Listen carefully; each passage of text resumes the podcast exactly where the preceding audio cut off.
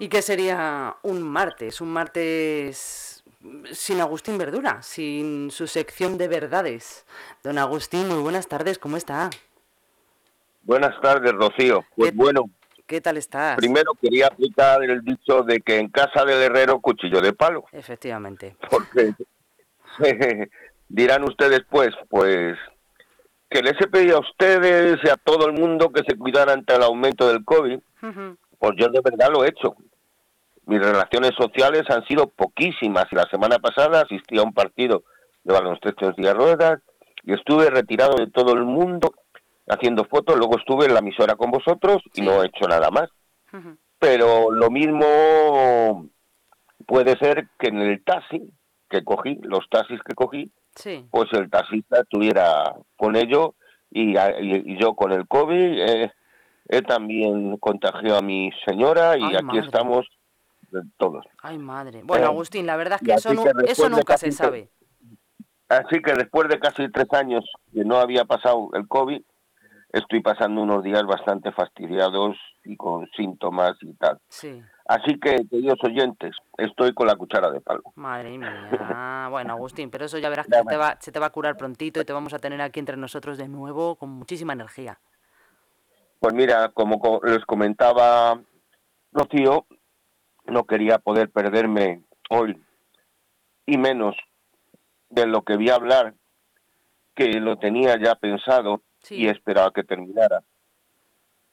Y hoy vamos a hablar del circo. ¿Del circo? Que todo el mundo, sí. Empieza cantando una famosa canción de los payasos, que te acuerdas que decía Tele Había una vez un circo que alegraba siempre el corazón lleno de color, un mundo de ilusión, pleno de alegría y de emoción. Sí. Magistral sensación que pasen a ver el circo y seamos de felices de conseguir. Mira, mira, mira, mira, mira, escucha, escucha Agustín porque parece que te he leído el pensamiento. Escucha, escucha, escucha, mira. Un circo que alegraba siempre el corazón, sin temer jamás. Ay, por si acaso no se lo imaginaba nadie. Miren, queridos oyentes, no sé si se acuerdan ustedes de que había, y Rocío te acuerdas de que había un circo en Madrid, que era el Teatro Circo Price, sí. que estaba en la calle Recoletos en, en 1853 y que posteriormente en 1880 se trasladó a la Plaza del Rey.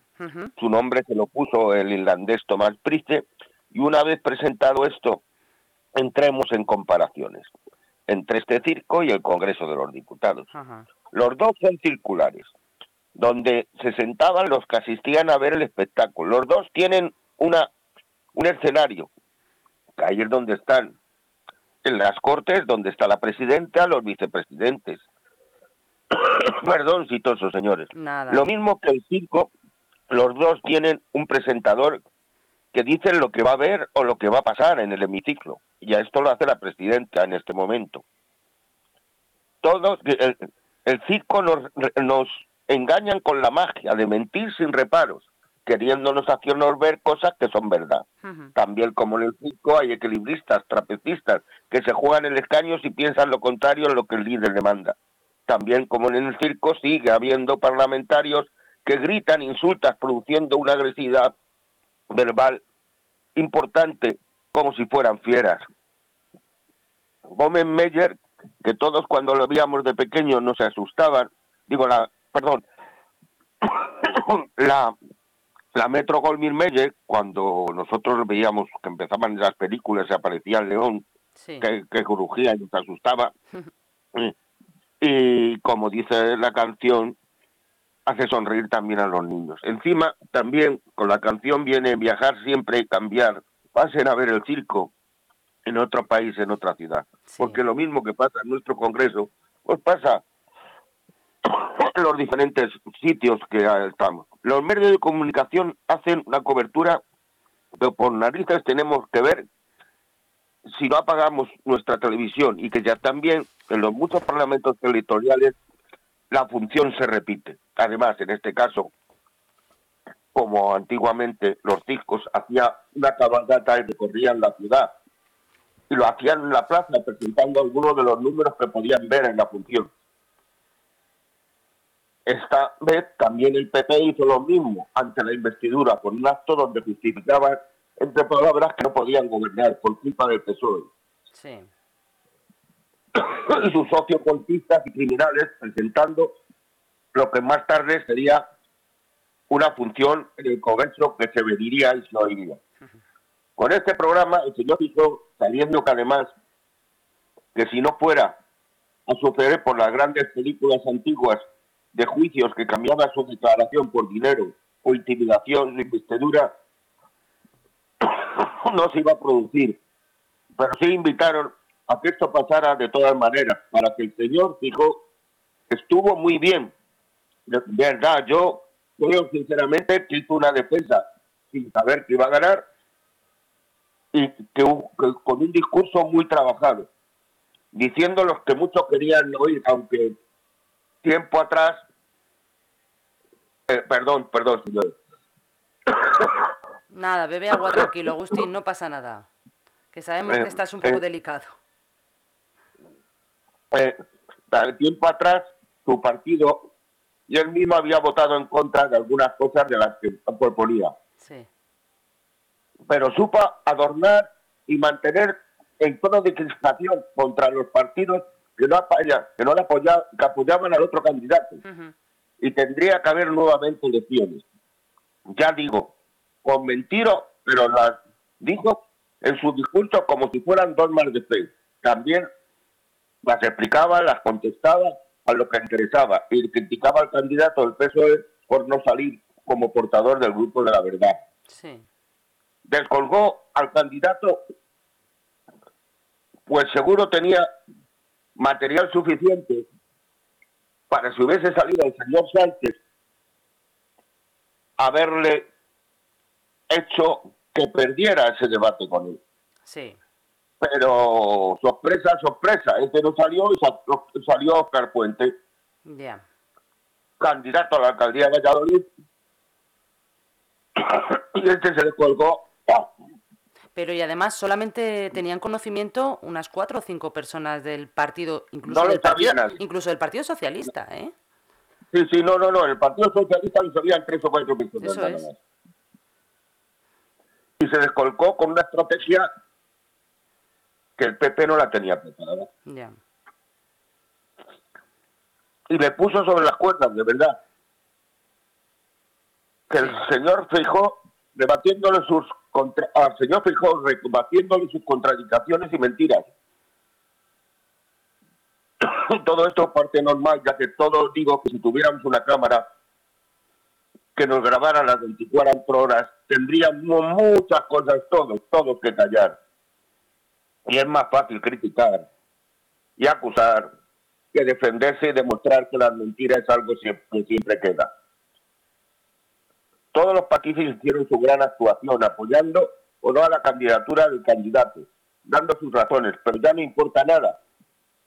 Pues estaba decidido, pero encima, 48 horas más tarde, por el mismo precio, nos intentaban a intentar convencer y que todos llevaban razón y volver a votar otra vez y otra vez y la primera Sí. un socialista encima se equivocó y en la segunda también lo repitió. Es verdad. o sea que hasta las dos opciones tuvieron una identificación igual. Ahora el rey, que debe estar hasta, no sé, yo digo, dónde ha tenido que volver a, la- a llamar a todos los partidos.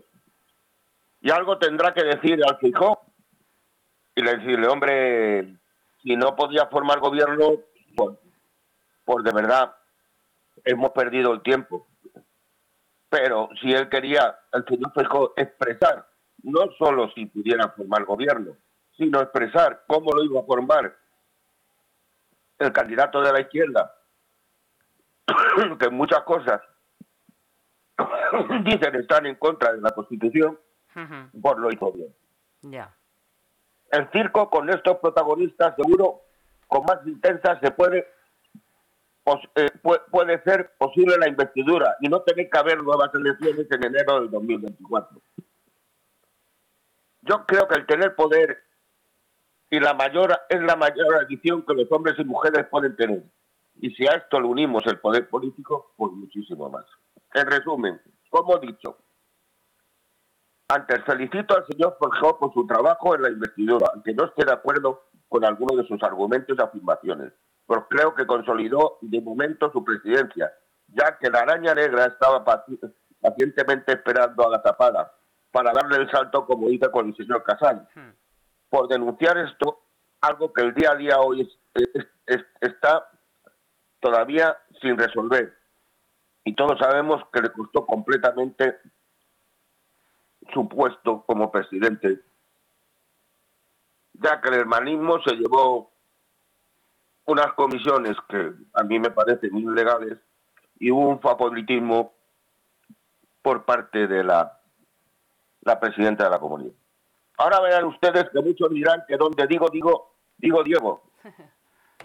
Y solo quieren conseguir los votos de todos los partidos. Y yo también, de las pretensiones impuestas por esto para reaparecer en los mercados persas. Esto me refiero a Rocío, sí.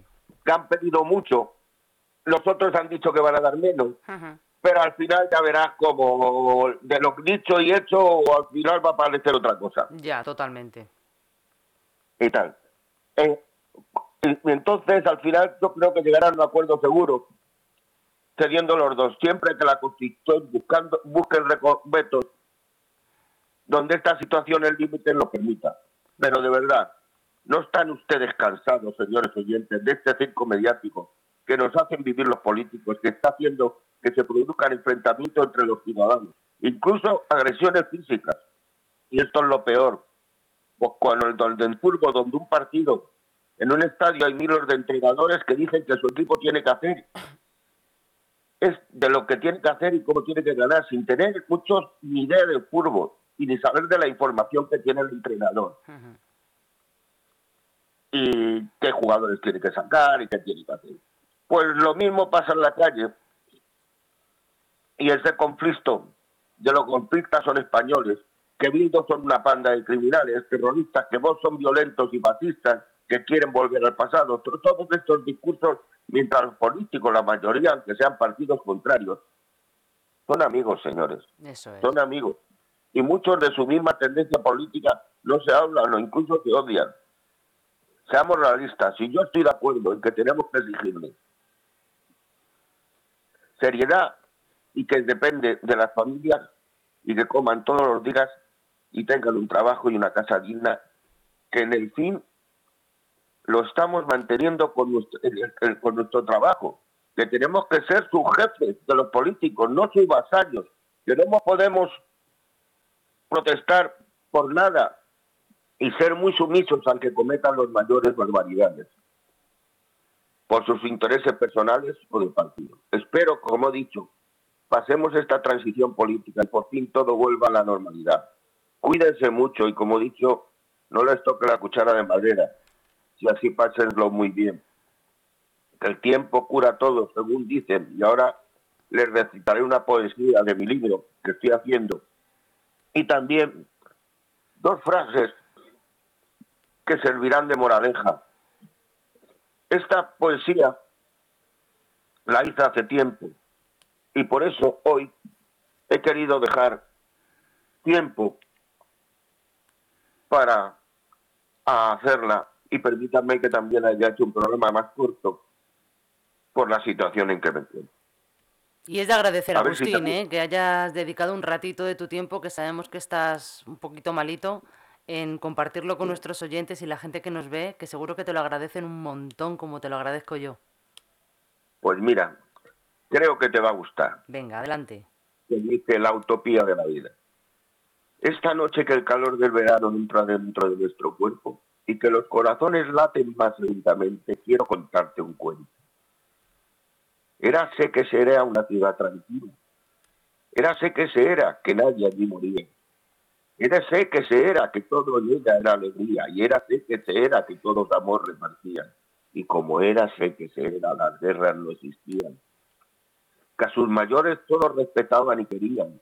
Que la maldita envidia en ella no nacía de las prepotencias de los gobiernos nada imponía, que todas las iglesias con amor a todos repartían, que el amor libre y ninguna crítica tenía, que las fronteras para todos nada significarían, que las razas y el color de la piel ninguno las veía. Y es que en esa ciudad siempre reinaba la armonía, pero el ego del hombre, como es natural, no dormía y pensó que estaba seguro que mejoraría lo que tenía. Nació El Salvador, que para tener su sueño rompió la suave melodía, hablando de la gran importancia que todos tienen la economía, apoyado por la iglesia que en esta ciudad nadie caso de hacía, discurso, no mítines, epístolas de homilías, que nos hacían sentir mal por vivir con limpieza nuestra vida. Y si que te dieran cuenta, rompieron nuestra alegría, induciendo a la frustración y al odio de toda nuestra vida. Todos se miraban con rencor y en la ciudad nadie se reía. Otros lloraban amargamente por sus familiares se morían y la iglesia terror creaba hablando del final de esta y de la otra vida. Todos los gobiernos discutían de las razas que nos invadían y por qué y por qué no dejaban que esta ciudad viviera tranquila. Está claro que yo tampoco creo en un mundo donde reine la anarquía, pero sí creo en una sociedad a la cual todos dicen es una utopía. Hoy, después de escribir esto, me he puesto a buscar mi ciudad escondida. Si tú quieres acompañarme, por favor, empieza por ser feliz día a día. Propóntelo cada segundo que estarás conmigo luchando por esta utopía. Y si tú al final de buscar y buscar no encuentras nuestra ciudad perdida, no te preocupes, amigo, por seguro que has mejorado mucho toda tu vida. ¿Te ha gustado? Fantásticas palabras, Agustín como siempre, con la verdad en la punta, de, la punta de la lengua. Dos frases, de la moraleja. Venga. Que van dedicadas a, lo que hemos hablado. Qué fácil es criticar sin dar soluciones, pues dicen que es de necio hacerlo sin razones. Si por ser sincero no consigues el dinero, la fama y el poder, no te preocupes, pues tienes un don mal valioso que no has de perder. Esto lo estoy haciendo copiando un poquito de Gaucho Max, que me gustaba mucho hacerlo. Claro que sí. Y señores oyentes, me despido usted recordándoles que pueden llamar, perdón, pueden mandar un WhatsApp al 676-352-760, comentando si les ha gustado o criticando lo que he hecho. Y también en LG Radio, en Twitter, en Facebook y en Instagram.